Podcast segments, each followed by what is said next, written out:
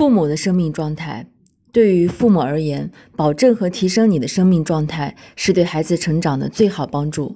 首先是你的生存状态，你生存的环境、你生存的状态、你生存的层面，都是影响孩子成长的重要因素。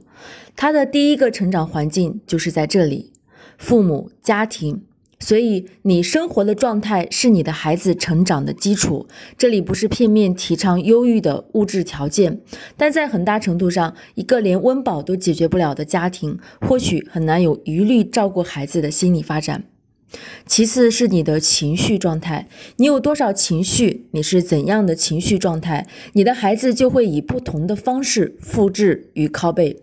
父母成长的第一步就是逐渐觉知自己的情绪，觉知的过程，知道自己的情绪，并且学会接受它，然后再逐步允许它从原来的状态往上成长。在目前中国的教育体制和文化环境中，情绪更多被忽略和压抑，甚至更多的时候为情绪设定很多限制性的信念：情绪是个坏东西，不能被别人发现。父母面对情绪的态度会真切地影响到孩子。通常，父母以为只要自己的将情绪压抑下来，孩子就不会受到影响。问题是，孩子天然就连接着你的生命，他会瞬间就感受到你里面的情绪，只是他无法用语言进行一致性的表达。通常会用哭的方式来提示父母。你是否发现？你去亲近儿童，虽然表面上情绪很好，孩子却拒绝和你亲近。这是因为孩子感知到了你的情绪真的有点糟。除非你那一刻真的是情绪很好，孩子才能连接到你内在的宁静与喜悦。一个内在宁静喜悦的妈妈，不会带出一个愤怒悲伤的孩子。这是一个简单的真相。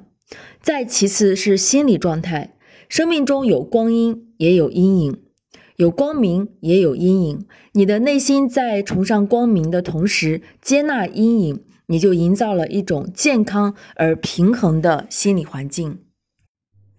如果你的内心让阴影遮蔽了光明，那么孩子的心理空间也很容易被阴霾笼罩。提及心理治疗，很多人都会抗拒与排斥，觉得自己没有问题。事实上，生命从一个宏大的光的能量中来到这个充满欲望和生存压力的物质世界，创伤是在所难免的。生命又需要借助一次次的分离，与母胎的分离，与父母的分离，与亲人的分离，获得自我的成长。这个历程也是一次次创伤的历程，而这些创伤都是生命内在的资源。你越是恐惧创伤，它就会限制你的生命。当我们开始以爱和勇气去面对这些资源时，他们就开始服务于生命了。所以，疗愈自己的内在，让内在的光明显现，不仅仅会照亮自己的生命，也会照亮孩子的生命。最后是精神与自我的状态。当父母还沉迷于金钱、权力、名誉的时候，是无法同孩子一起过精神生活的。这是一个精神与自我意识匮乏的时代，物质如此容易获得，而精神生活却成了难得一见的奢侈品。这本身就是一种讽刺。很多人在物质富裕之后，开始戴佛珠、穿布衣、学习国学，以为这就是精神生活。当然，这也算是一种开始。但我想，精神生活更多的不是来源于外在，而是来源于内在。